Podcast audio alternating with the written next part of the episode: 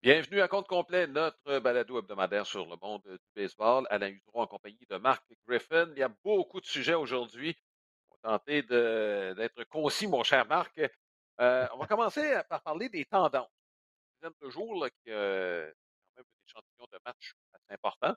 Euh, on regarde dans l'ensemble, le MPP, euh, c'est autour de 700. C'est pas très, très élevé. C'était à 750, euh, bon, la dernière saison complète dans le baseball majeur.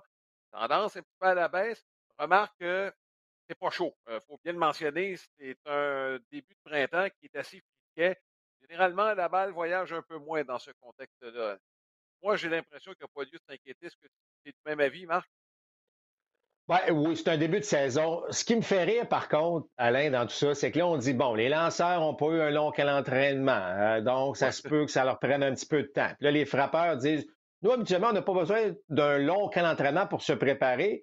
Mais là, il y a comme, je dirais pas une excuse, mais ah, là, c'est un début de saison, on va attendre d'aller chercher notre rythme. Les deux côtés, lanceurs et frappeurs, se disent, ben, euh, c'est un début de saison, il faut s'ajuster, il faut s'adapter. Alors, c'est pour ça que c'est une tendance qu'il ne faudrait pas euh, je pense, euh, voir à long terme. Ça va s'améliorer. Tu as parlé de températures qui vont se réchauffer.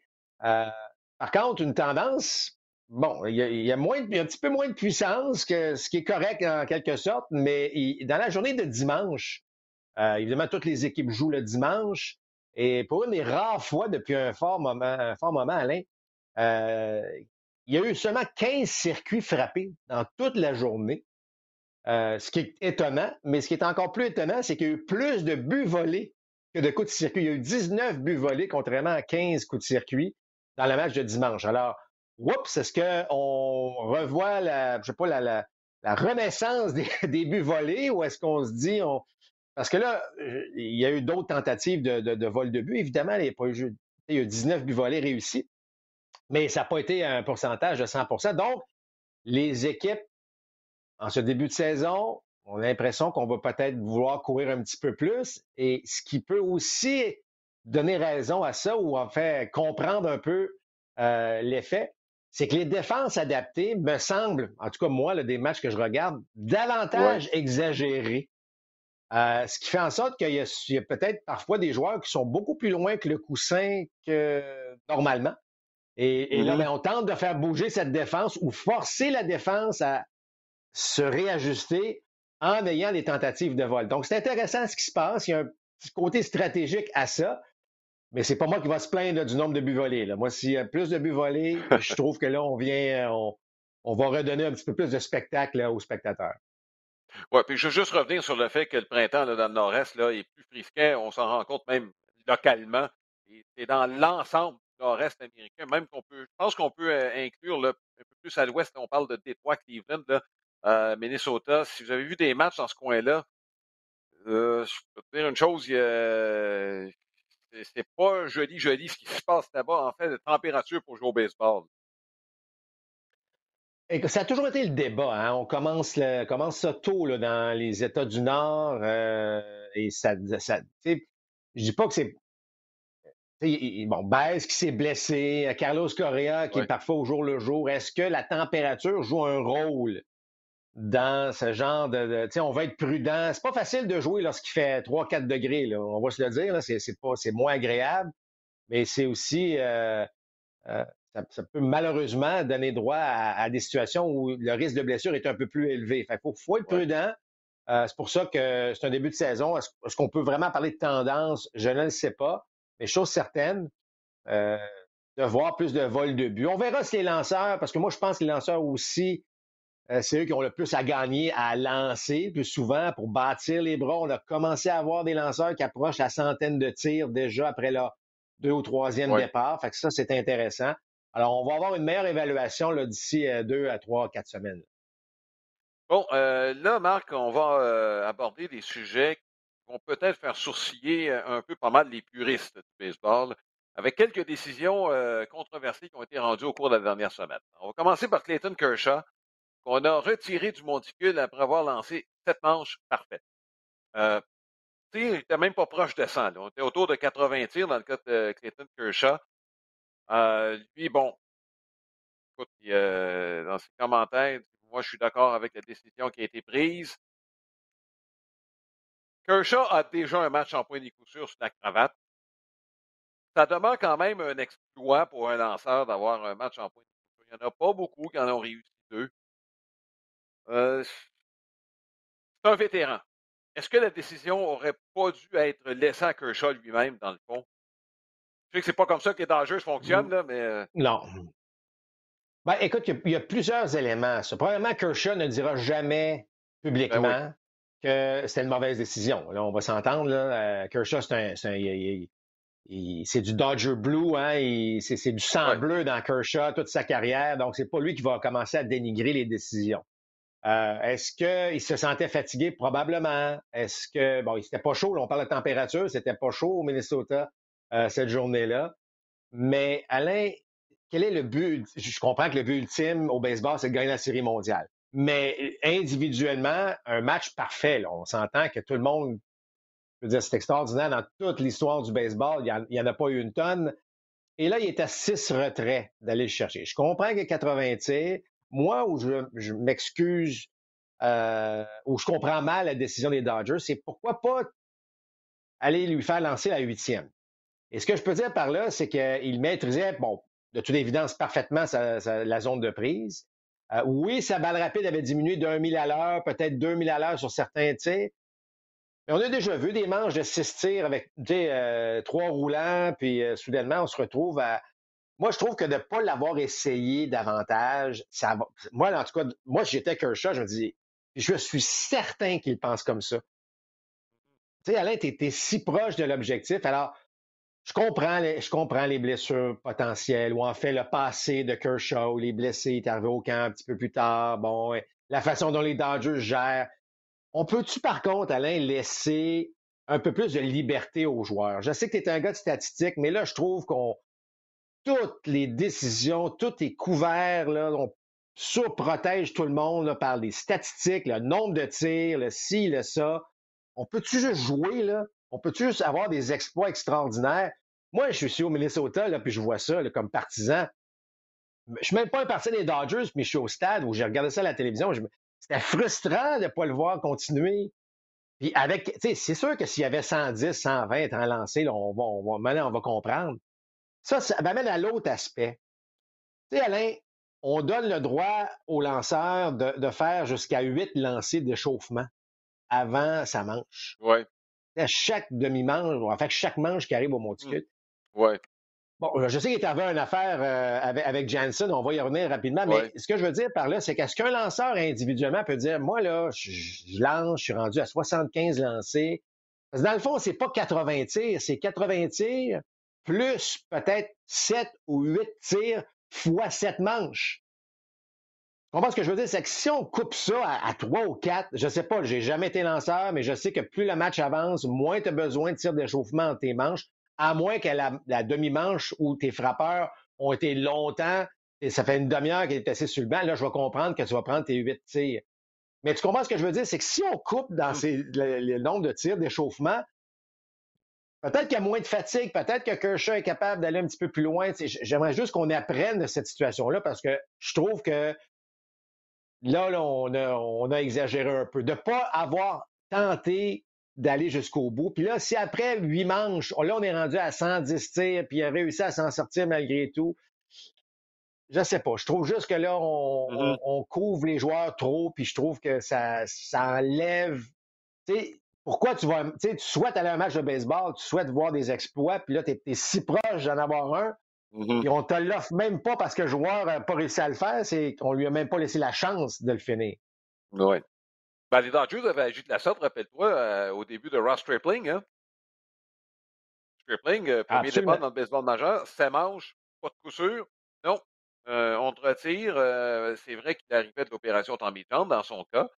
Mais Kershaw a été blessé aussi l'année passée, donc mais Alain, qui dit, qui dit que 20 lancers de plus va faire en sorte que tu vas te blesser pour le reste de la saison? Et je pose la question parce que je sais que ce n'est pas une science exacte, on n'a pas encore les réponses à tout ça. Mais je regarde, la, selon moi, la surprotection de bras là, depuis quelques années. Il n'y a pas moins de blessures. Je m'excuse, mais il n'y a pas moins de blessures. Je ne dirais pas qu'il y en aurait 100 fois plus. Si, bon, Mais je pense pas qu'on a encore trouvé la solution ou le nombre de tirs précis pour dire, OK, là, là, lorsqu'on dépasse ça, c'est terminé, le gars va. sais, on n'est pas capable, malgré toute la, mm-hmm. la, la, la, bon, que ce soit la technologie ou, ou, ou l'évolution du côté médical ou les connaissances qu'on a de tout ça, on n'est mm-hmm. pas encore capable de dire, ben ça, ça fait en sorte que c'est trop. Tu sais, qui qui dit, bon, sans lancer, c'est OK, c'est assez, 100. OK, mais c'est, pourquoi c'est pas 125? Tu, comprends ce que je veux dire? Alors, je ne ben sais pas est, où la ligne. Oui. Ben ça, ça dépend des lanceurs. Euh, écoute, euh, dans le cas de plusieurs équipes, bon, euh, on a des chiffres disant qu'après 100 lancers, un lanceur se fait cogner plus. Est-ce qu'on le fait de façon individuelle? C'est là où je me pose la question. Ça, je ne suis pas certain. Mais des tendances globales, je pense, sont appliquées beaucoup à l'ensemble des lanceurs. C'est peut-être là où est le problème. Pareil, Justin Verlander, par exemple, qui a passé sa carrière à lancer 110, 120, il y a peut-être d'autres lanceurs malheureusement, le, maximum devrait être 80. Probablement que tu as raison, mais, encore une fois, euh, là, là, on rentre dans le côté individuel et c'est là que, si on généralise, c'est là qu'on tombe dans le trouble. Et euh, Nolan Ryan, là, euh, bon, je, reviens à une autre époque, mais Nolan Ryan, lui, c'était 200, là. c'était 200 tirs. bon, au 4 jours, Au 4 jours. Est-ce qu'on va dire c'est 200 lancés pour tout le monde? Absolument pas. Lui, il était une force de la nature. Euh, je ne sais pas. Et je pense que c'est un, un, côté où il va falloir fouiller davantage puis voir quelle est la réelle. Elle est où la ligne? Pour chacun des joueurs individuellement, elle est où la ligne? Et non de dire Ah, ben là, il est au troisième tour, puis là, il faut l'enlever parce que statistiquement, je m'excuse, mais statistiquement, normalement, tu ne lances pas un match parfait après cette manche. Alors, donc, pour moi, tu mets à ce moment-là les statistiques avancées de côté. Il, est, parfait en ce moment, ben, il peut continuer. Parlant de, bon, euh, juste terminer sur les lanceurs, il y en a quelques-uns qui ont mal au coude, pardon, qui ont des euh, de bras placés sur la liste des joueurs blessés, des lanceurs importants. Euh, Casey Mize, bon, Sonny Gray, c'est pas son bras, mais sur la liste des joueurs blessés. John Means, je parle de John Means, avec les Orioles de Baltimore. Je suis pas sûr qu'il aurait terminé la saison avec les Orioles, dépendant de ce qui va arriver. Blake Snell, euh, est-ce que tu attribues ça au, fait que justement le camp d'entraînement est, est raccourci ou là encore on parle de cas individuels bon, à chaque fois et peut-être que ça sera arrivé quand même. difficile de l'établir avec certitude. Ouais. C'est quand même inquiétant pour les organisations impliquées. Ben, surtout qu'un manque de lanceurs. On voit que c'est c'est pas, pas évident dans le baseball. les lanceurs sont rendus tellement bons. Ceux qui sont là sont rendus tellement bons, là, on va se le dire. Là. Euh, mais là, c'est d'aller chercher une profondeur au niveau des lanceurs. c'est sûr, lorsque tu perds des gars comme ça, ça devient euh, des pertes importantes. Est-ce que le court qu'à l'entraînement a le dos aussi large que, la COVID? Je ne sais pas, mais toujours est-il que, bon, je ne dirais pas que c'est une excuse facile, mais ça peut être un élément.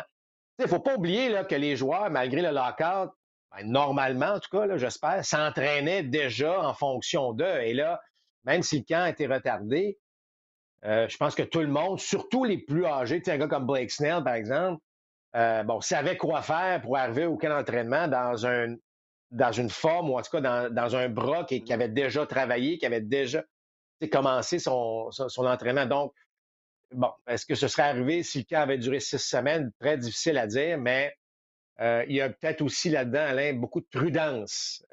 parfois, on les place sur la liste des blessés pour dix jours parce qu'on euh, ne veut pas évidemment que ça, tombe sur des absences de, deux à trois mois. Donc, je pense que tout le mmh. monde joue un peu de prudence, tout le monde se sert du fait qu'il y a 28 joueurs dans la formation, qu'on peut avoir plus de lanceurs. Et on verra au mois de mai par la suite le quel genre de. Parce que là, on va tomber à 26 joueurs au mois de mai, pas plus de 13 lanceurs. Donc là, ça va commencer. Là, on verra peut-être le véritable portrait de la situation. Euh, l'autre décision, euh, celle-là l'a fait jaser. Corey Seager, qui a joué vendredi, bon, il était avec les Rangers du Texas, jouait contre les Angels. Ils ont lui accordé un but sur balle intentionnel alors que les buts étaient remplis. Donc, ça lui donne un point produit. J'ai regardé statistiquement ce que ça donne, Marc. Et euh, bon, moi, je regarde beaucoup les. J'en ai parlé, le fameux win probability added. C'est pas vrai que ça augmente la, probabilité de gagner. Cette euh, statistique-là ne tient pas compte peur ni de celui qui tue. Toujours est-il, moi, je me pose de sérieuses questions. Je veux bien qu'on soit novateur, qu'on soit créatif. Mais à un moment donné, là, le gros bon sens doit prévaloir. Je m'excuse, là, mais on l'a échappé, ça On a marqué deux points par la suite. Euh, on a gagné ce match-là, mais c'est parce qu'on a remonté. On perdait 6-2 après la fin de cette manche-là. Qui plus est, on a pris cette décision-là en quatrième manche. Je, comprends pas, Marc. À, moins de se penser plus fin que le, baseball, là, je comprends pas. Bon, écoute, les, éléments, hein, on sait que Simeon et Seager ont rejoint les, Rangers. Euh, Seager frappe depuis le début de la saison. Euh, est-ce qu'il est mal protégé? Est-ce qu'on était confiant qu'on s'en sortirait par la suite? J'essaie de voir où Joe Madden va chercher cette, décision-là, parce qu'effectivement, on parle de quatrième manche, donc il y a encore quand même pas mal de temps pour les Angels de revenir. Je pense que la réaction de Mike Trout disait probablement ce que tout le monde pensait. Mike Trout, la, caméra a pointé Mike Trout au moment où euh, Madden a, décidé de donner le but sur balle intentionnel. Là, tu as vu Trout qui a observé, ben, écoute, il y a un go 3, il y a un go 2, il y a un go premier, puis c'est quoi cette affaire-là? Je suis d'accord avec toi. Tu sais, moi, j'aime la créativité. J'ai toujours apprécié ce que les Rays font parce qu'on sort un peu de l'ordinaire, on sort des habitudes, on essaie des nouvelles choses. Puis moi, j'aime ça, j'aime ça. Là, par contre, j'ai un peu de misère à me l'expliquer. Euh, tu sais, c'est pas un match là, que si tu perds, tu n'es plus en série. Euh, c'est un match du mois d'avril, quatrième manche. C'est quand même difficile à expliquer. Madden va toujours se retourner et dire on a gagné. Puis il en a pas le choix de dire c'est vrai, ils ont gagné. Est-ce que ça a, permis aux Angels de gagner? On ne sait pas. Si Seager, on ne saura jamais. Seager aurait peut-être frappé un grand chelem, puis le match a été hors de portée. Là. Mais je pense que là, celle-là, on l'a étiré pas mal. on, l'a étiré pas mal dans, les circonstances. Euh, puis regarde, écoute, je ne sais pas, là. Mais est-ce un hasard que soudainement les Angels en ont gagné trois de suite? Est-ce qu'on s'est dit, hey, wow, je ne sais pas, qu'est-ce que ça a pu donner? On n'est pas dans le vestiaire. Y a-t-il une raison derrière tout ça euh, plus valable? Peut-être. Mais strictement baseball, euh, disons qu'on on a, on a étiré la sauce pas mal sur cette décision-là. Difficilement justifiable. Je me demande mon avis, là. Euh, en tout cas. Peut-être qu'il a voulu secouer les siens, c'est pas impossible. Mais sur le plan strictement baseball, euh, pas en quatrième manche. J'aurais pu comprendre. Il y avait un retrait, hein? Il n'y en avait pas deux. À deux retraits, j'aurais pu expliquer davantage cette décision-là, mais avec un retrait, un retrait, Marc, deux frappeurs de 250, les chances que les deux n'aient pas de coup sûr, c'est à peu près une chance sur deux. Je parle de frappeurs de 250. Imagine, là. En tout cas. Euh, ça prendrait de sérieux arguments pour me convaincre de la validité de cette En tout cas, ça fait jaser. Euh, oui. Autre chose qui a fait jaser en fin de semaine, euh, il y a beaucoup de partisans des Blue Jays de Toronto euh, au Québec. Et samedi, les Blue Jays ont perdu. C'est pas autant la défaite qui a fait jaser, mais la performance ou la contre-performance de quelqu'un que tu as bien connu parce qu'il était arbitre à l'époque où tu jouais, donc ça fait longtemps qu'il est là. Jeff Nelson, qui a été mauvais de la première à la dernière manche. Euh, d'ailleurs, on pourra nous euh, révéler des chiffres que, les arbitres sont évalués bon, euh, de façon presque parfaite ou électronique, en tout cas, de la façon que vous le voulez, dans plusieurs sites. Mais même à l'œil nu, c'était visible. En première manche, il a volé deux prises à Eugene Ryu. Je sais que tu n'aimes pas les prises basses, Marc, mais il y avait une balle qui était au genou, c'était visible. Même tu aurais appelé une prise. Euh, et en huitième manche, c'est là que le match s'est joué. Deux troisième prises à Gouriel et Chapman, deux frappeurs de suite. D'aucune façon, ces gars-là, avec euh, une perche, auraient pu atteindre cette balle-là. Euh, je sais que tu as lancé un débat sur les réseaux sociaux. la plupart semblaient pencher vers la prise électronique. Et moi, je reviens toujours à la même chose pense que c'est plus important d'avoir la bonne décision que le fameux aspect humain euh, auquel font référence la plupart des puristes. Je me fais traiter de puriste souvent, Marc, en raison de mes positions, surtout sur le frappeur de choix. Euh, c'est correct, je peux prendre, euh, je ce qualificatif-là, j'ai aucun souci avec ça, même je suis, plus ouvert à d'autres choses. Euh, tu retiens quoi de tout le débat qui entoure la prise électronique? Ben, écoute, Alain, euh, moi, je pense euh, que l'œil humain n'est plus capable de suivre sur une longue période. Je ne parle pas d'un frappeur qui est là puis qui voit deux, trois, quatre lancés par présence. Là, je parle d'un officiel qui doit être derrière le membre des rapides à 99, 100 000 à l'heure, qui bouge, euh, suivi de, de, courbes qui ont des, des euh, qui, qui, tombent de façon drastique. Euh, j'ai comme l'impression qu'à un moment donné, on n'est plus capable de suivre. Euh, et, ça donne ce que ça donne. Donc, on, ça, transforme des matchs. Écoute, euh, statistiquement, on a fait des calculs, mais ça a un avantage de près de deux points pour les A's euh, dans ce cas-ci, qui, a fait, qui a fait la différence, vous comprendrez. seulement 68% des prises ont été appelées correctement. 68% mmh. Alain, là. C'est, Alors, c'est.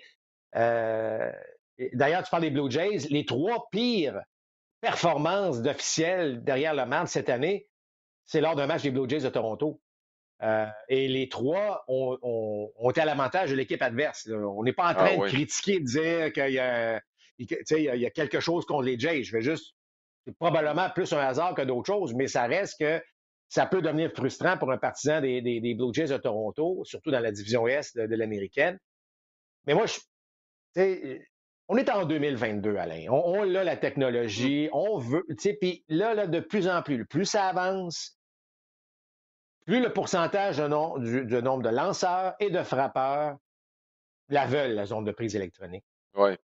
On la veut, on veut, on veut ce qui est, ce qui est vrai, ce qui est réel, puis on veut la mm. même chose pour tout le monde. Alors, si on veut ben la même chose pour tout le monde, ben bon, semble-t-il que c'est pas encore parfait, euh, il va falloir peut-être attendre une couple d'années, on ne sait pas, on verra bien. Peut-être cette année, on fera des pas de géants. Il ne faut pas oublier que la zone de prise, c'est en trois dimensions. Hein. C'est pas juste on traverse une ligne et oh. c'est ça. Il y a des complications avec tout ça. Il euh, faut ajuster la hauteur parce que si Aaron Judge ou Ozzy Altuve se présente au bâton, on n'aura pas le même carré, vous comprendrez. Alors, il y a, tout, il y a des aspects. Je sais qu'on est tout près de, de le corriger. Mm-hmm. Mais tu sais, Alain, la technologie, tous les matchs sont à la télévision aujourd'hui. Tout le monde peut le voir. Euh, la plupart des diffuseurs mettent le fameux carré, ce qui est bon, ce qui est pas bon. Bon, on ne saura jamais, mais c'est qu'on a tout. On, on, tout est là pour, pour, analyser, évaluer les arbitres. Déjà, si on enlevait le petit carré, ça serait peut-être un petit peu moins pire, mais ça reste que les spectateurs veulent voir, veulent savoir. Tout le monde veut savoir. Alors, on est rendu là. On est rendu là, qu'on aime ou qu'on n'aime pas. Je pense que le baseball est, est, prêt à recevoir cette nouvelle technologie-là. Tu sais, je regardais Hunter Green qui en a lancé quoi, 38 ou 39 là, à, plus de 100 000 à l'heure. Si le frappeur n'est pas capable de la frapper, là, euh, parfois, je vois les receveurs qui bouffent, c'est pas toujours évident. Alors, imaginez un officiel de toujours être parfait ou presque. Euh, ça devient extrêmement compliqué. Le défi est rendu énorme. Euh, je mmh. pense qu'à ce stade-ci, on, a besoin d'aide. Et d'ailleurs, je dirais que les fameuses reprises vidéo sur les sentiers mmh prouvent à quel point tout est si.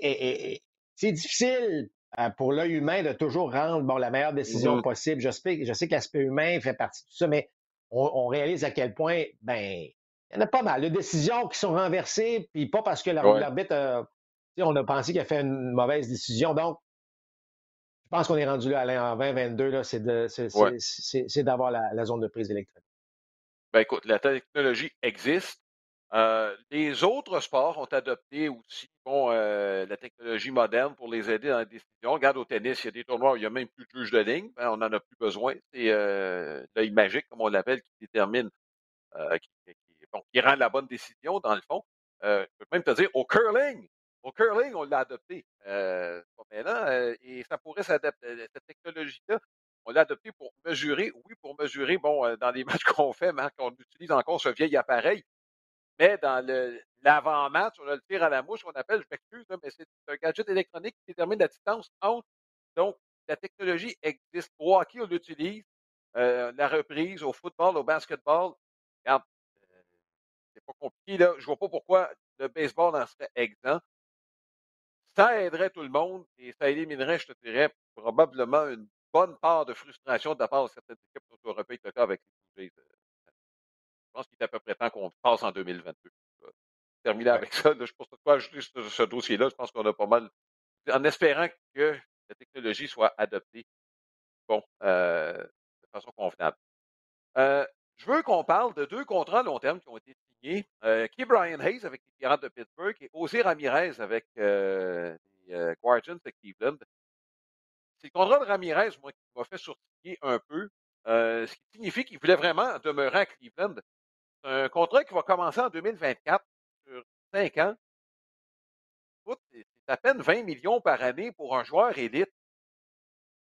Pour sûr qu'à l'Association des joueurs, on est très content. Non, ça c'est clair. L'Association des joueurs, euh, on veut toujours plus pour euh, créer la jurisprudence à l'avantage, évidemment, des joueurs. Euh, mais c'est clair, Alain, lors des rumeurs qu'il envoyait à Toronto ou même à San Diego, on lisait des articles de Cleveland et lui, on lisait bien entre les lignes, c'est qu'il n'y a pas question qu'il parte. Là. Il ne voulait pas partir. Il voulait rester à Cleveland. c'est comme ça, ça son deuxième domicile, si tu veux, à Cleveland, euh, c'est l'organisation avec laquelle il s'est retrouvé depuis le début. Il ne voulait pas s'en aller, simplement ça. Alors, est-ce que, est-ce que les Indiens ont profité de ce fait-là? Fort probablement, mais bon, il est pas mal pris, là. Il est vraiment pas mal pris, puis il voulait rester là. Mais c'est clair que c'est clair que pour l'association des joueurs, ben c'est pas nécessairement ce genre de contrat-là qu'on souhaite avoir. Ça me faisait penser un peu à Martin Brodeur à l'époque, euh, lorsqu'il avait accepté un contrat moindre avec les Devils. Euh, moi, je respecte ça. Raymond Book, exactement. Euh, mais je respecte ça beaucoup. Moi, j'ai pas de problème. Le joueur veut rester. on s'est entendu sur un chiffre et oui, qui est peut-être en deçà de ce que le gars est capable probablement d'aller chercher ailleurs. Mais pour lui, sa qualité de vie, sa qualité de rester à Cleveland, de rester avec l'organisation, dans peut-être le confort des Indiens, euh, pas des Indiens, mais des Guardians. Va la. En tout cas, donnez-moi un an pour m'habituer. Puis après ça, euh, mais c'est ça. Que dans le cas de Ramirez, moi, je respecte ça. Je trouve ça le fun. Puis honnêtement, je trouve ça même rafraîchissant à la limite. De voir un gars qui, moi, je veux rester ici. Bon, je, fais de l'argent en masse. C'est pas qu'il fait pas pitié, là. Mais euh, c'est un contrat qui lui permet donc de rester où il veut rester.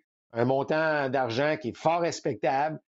Moi, moi, je suis correct. Je comprends que l'association des joueurs derrière, puis euh, peut-être le prochain joueur, le troisième but, avec le même style, euh, bon, il ne sera pas super content de voir qu'on va comparer le contrat de Ramirez, mais pense que ça fait quand même partie, euh, ça fait partie du jeu. Puis, à quelque part, comme je l'ai dit, moi, je trouve ça rafraîchissant comme pour qu'un joueur agisse de la sorte. Et dans le cas des Pirates de Pittsburgh, qui Brian Hayes, un contrat à long terme, va le mener, bon, quelques années au-delà de la période d'arbitrage. Euh, dans ce cas-là, c'est qu'on a, dans, le cas de Hayes, on l'a mentionné souvent, ce genre de contrat-là, c'est un contrat, c'est une assurance qu'on se donne, assurance blessure. Il y a eu plusieurs exemples, euh, Marc, de joueurs qui ont fait des contrats à long terme, bon, blessure. Avec les expos, tu as vécu Randall White, regarde Acuna, regarde Tatis, euh, Byron Boxton, tous les gars qui ont des contrats à long terme, euh, Boxton se blesse souvent. Lui, contrat, il est content de l'avoir, son contrat à long terme avec les. Oui, puis absolument, tu as tout à fait raison de le mentionner euh, au niveau assurance. Puis pour les pirates, c'est qu'à un moment donné aussi, Alain, il va falloir, il va falloir prouver aux partisans qu'on va en garder une coupe de ces jeunes-là aussi.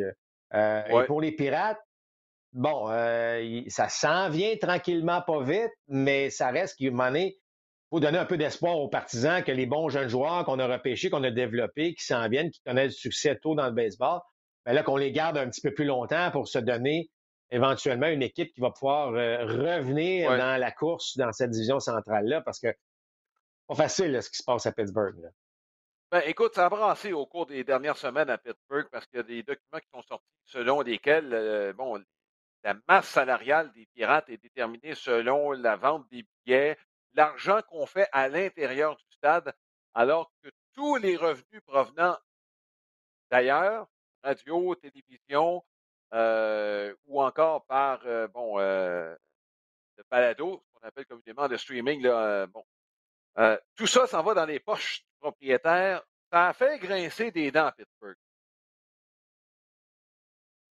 Ben, je vais dire, c'est pas juste à Pittsburgh, hein, et, mais, mais vu que ça a sorti, oui, et, et, c'est Alain, on n'ouvrira pas la convention collective, mais on savait lorsqu'on s'est entendu que euh, la façon dont tout s'est réglé, que les, équipes plus riches allaient dépenser davantage, puis que les équipes plus pauvres n'allaient pas dépenser davantage, et probablement même moins, et c'est ce qui arrive. Regarde ce qui arrive avec les A's d'Oakland, euh, comment on a agi, et les Pirates. Euh, je dirais même que les Guardians, c'est probablement ah parmi les. Remarque qu'ils ont tout un réseau de filiales et de bons jeunes bras, mais ça reste qu'ils ont euh, une masse salariale parmi les, plus petites du baseball. Regarde, on, va, on va s'en reparler malheureusement à la fin de la prochaine convention collective dans, c'est quoi, c'est quatre ans, mais ouais. Alain, il, il, faut, il aurait fallu en tout cas forcer, je ne sais pas si c'est le bon terme, mais certainement de tout l'argent qui provient de la péréquation, du partage de revenus, euh, du, de, tu parlais du, streaming tout à l'heure, tout ce que MLB ou MLBAM, qui est Major League Baseball Advanced Media, produit comme argent. Bon, il faudra quelque part que cet argent-là serve à payer les joueurs, à, autant des ligues mineures que des ligues majeures. Là, je parle vraiment de, de, ton produit, c'est de payer les joueurs euh, ou en tout cas certainement aller dans la masse salariale de majeurs et mineurs. Et à ce moment-là, on pourrait commencer à sentir qu'il y aurait une espèce euh, de parité dans le baseball. Mais tant que ça n'arrivera pas, je m'excuse, mais c'est ça qui va arriver. On va pouvoir cibler 5 à 7, malheureusement 8 équipes en début d'année qui n'ont aucune chance de faire les séries, aucune. Et on va pouvoir nommer 8 à 10 à 12 équipes qui, eux, vont avoir de fortes chances de faire les séries. Et c'est ça qui est, c'est pour ça que ça devient. moi, je suis parti des Pirates là, à Pittsburgh. Là. J'ai un magnifique stade. Euh, c'est super, mais on n'a aucune chance. On n'a aucune chance. À moins qu'on cause la surprise du siècle, comme les Giants peut-être l'année dernière. Mais on n'est pas équipé pour le faire du côté des Pirates. Alors, c'est malheureux, mais euh, on va être obligé de vivre avec ça pour les prochaines années. Oui, dernier sujet, euh, Marc, c'est ça n'a pas été discuté beaucoup lors du renouvellement justement de la convention collective, mais je me suis arrêté quand même là-dessus. Ce sont des limites sur le nombre de rappels des joueurs des ligues mineures. Pourquoi ça m'a frappé un peu? C'est parce que déjà, écoute, on est rendu, il n'y a même pas deux semaines de jouer, il y a un joueur des Astros de Houston qui a déjà fait l'objet de deux rappels. On a une limite de cinq. Et la réglementation, en fait, tu peux le rappeler six fois, c'est juste la sixième fois, si tu le rappelles, pour que le joueur passe au balotage. Euh, bon, un gars comme Mitch White l'année passée était repêché une dizaine de fois par les Dodgers de Los Angeles. M'excuse, mais Mitch White éventuellement va faire partie de, l'organisation des Dodgers sans, faire la navette toujours. Là. Mais euh, après cinq fois, Mitch White veut jouer dans le baseball majeur. Il y a un article dans The Athletic qui faisait euh, bon, référence aux joueurs qui ont vécu cette expérience-là de, se promener du 3A aux ligues majeures Mentalement, c'est pas facile. Les gars l'ont dit, mentalement, c'est pas facile. Mais on est mieux être dans le baseball majeur quand même que dans, euh, le baseball mineur.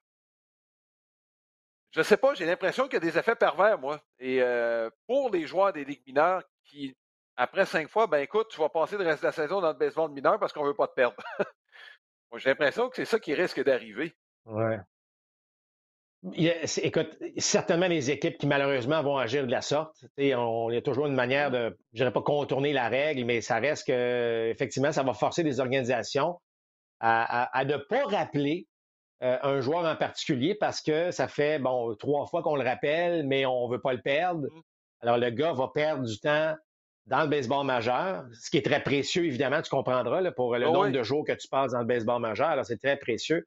Alors, ça, c'était pas à l'avantage des joueurs de négocier euh, cette, cette, manière de faire. Je sais qu'on voulait protéger. En fait, l'objectif, c'était justement d'éviter qu'on fasse du yo-yo pendant 15 fois durant l'année.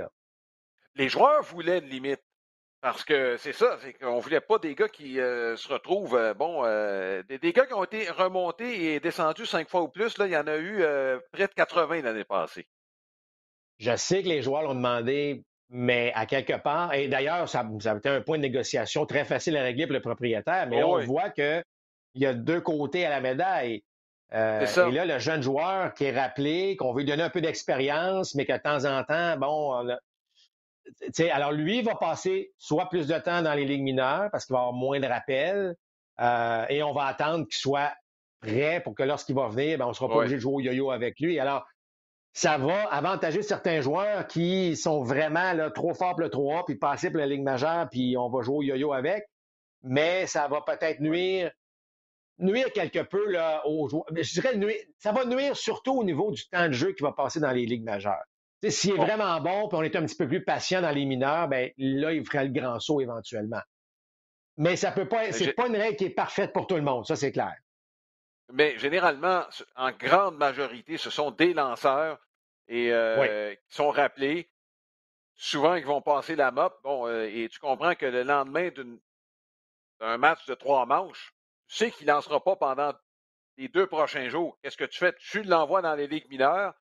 Va faire sa récupération. Bon, euh, pendant, va peut-être lancer un match ou deux, puis par la suite, on va le ramener. C'est un peu ce qui se passe. Et je regardais un peu les solutions. Une des solutions qui, moi, m'apparaît logique, il n'y aurait pas eu tant de conséquences que ça parce qu'il n'y a pas beaucoup de prospects de premier plan qui font l'objet hein, de, ces nombreux rappels. Après cinq fois, pourquoi ne pas le créditer du temps du baseball majeur pour le reste de la saison, qu'il soit dans les mineurs ou non? Tu voulais régler le problème, tu pénaliserais pas les joueurs, ne seraient pas à ce moment-là soumis. Euh, mentalement, ce serait plus facile à gérer pour eux. Parce qu'il y a l'aspect financier là-dedans, Marc. C'est pas le même salaire. Eh. Même si tu passes deux, trois jours dans le baseball majeur, ton chèque de paye n'est pas le même. Moi, je ne sais pas, mais il me semble que si après cinq fois, tu te dis, bon, c'est correct, peu importe où tu joues le reste de la saison, tu seras considéré comme ton, ton temps sera compté pour ton ancienneté. Il me semble que cette solution-là. Alors, Marc, c'est peut-être des essais-erreurs, peut-être que ça s'en vient, parce que là, présentement, il y a des joueurs, malheureusement, qui, après la cinquième fois, vont, passer le reste de la saison dans le baseball mineur. Avec le salaire du 3A euh, et ben sans, les journées comptées dans le baseball majeur. Non, non c'est pour ça que je te dis, euh, c'est pas nécessairement euh, l'avantage des joueurs. Je sais qu'ils l'ont demandé, mais là, ça va peut-être se retourner contre eux un petit peu. Est-ce qu'on va pas renégocier cette partie-là? Il va falloir attendre la prochaine convention collective. Parce que tu as raison de mentionner, c'est pas un sujet anodin. Là. Il y a plus de 80 joueurs qui ont été affectés euh, l'année passée, donc c'est pas rien. Euh, c'est important, de, je pense, de régler cette, cette question-là éventuellement. Mais là, pour l'instant, euh, en fait, pour l'instant, ça a moins d'impact parce qu'on a 28 joueurs dans la formation. Là, on va tomber dans les, les mois d'été avec 26 joueurs, 13 lanceurs, coupe de programme double. On sait qu'il y a des matchs qui sont à reprendre la première semaine. Euh, un match remis à cause de la pluie, soudainement, tu te retrouves à jouer euh, quasiment neuf matchs en une semaine. Ça va, ça va. C'est là, c'est là que ça vient peut-être causer, euh, causer certains maux de tête là, aux dirigeants. Mais moi, moi je suis d'accord avec toi, Alain. Il faut protéger les joueurs un petit peu plus à ce niveau-là, les joueurs qui sont un peu victimes de ces rappels, ces nombreux rappels.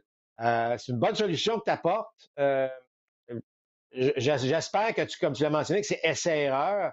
Euh, et on verra ce que ça va donner. Mais, mais certes, ça va avoir un petit impact. On va le réaliser à un moment donné, je suis sûr, au cours de l'été, que cette règle-là va avoir eu un impact sur une équipe ou deux, puis euh, ça, ça, va être assez évident. là. Oui, il y a des Rays qui l'ont beaucoup utilisé, des Yankees de New York. Euh, l'an passé, bon, il y a toujours un gars hein, qui se promène. Le fait l'objet de, ce traitement pendant un petit bout. Et l'an passé, c'est Albert Abriou 13 rappels au cours de la saison. C'est du millage, ça, mon ami. En tout cas, écoute, Marc, euh, on va terminer là-dessus. On vous propose euh, ce lundi soir, il y a un match. On espère que ce sera des Mets contre les Giants de San Francisco. Pourquoi on espère? Parce que le temps, bon, euh, semble-t-il, n'est pas très beau à New York, mais peu importe, on sera là lundi et mercredi au cours de cette semaine. Dimanche aussi pour la fin de la semaine pour terminer ce week-end. Parce qu'il complète euh, ce balado. On espère que cela vous a plu. On se donne rendez-vous donc la semaine prochaine pour compte complet. D'ici là, il y a trois bons matchs de baseball sur nos ondes. Voilà. On espère qu'on aura de bons spectacles pour vous, comme celui qu'on a eu dimanche d'ailleurs entre les Braves et les Padres. Bonne semaine tout le monde. Bon baseball. Bye bye.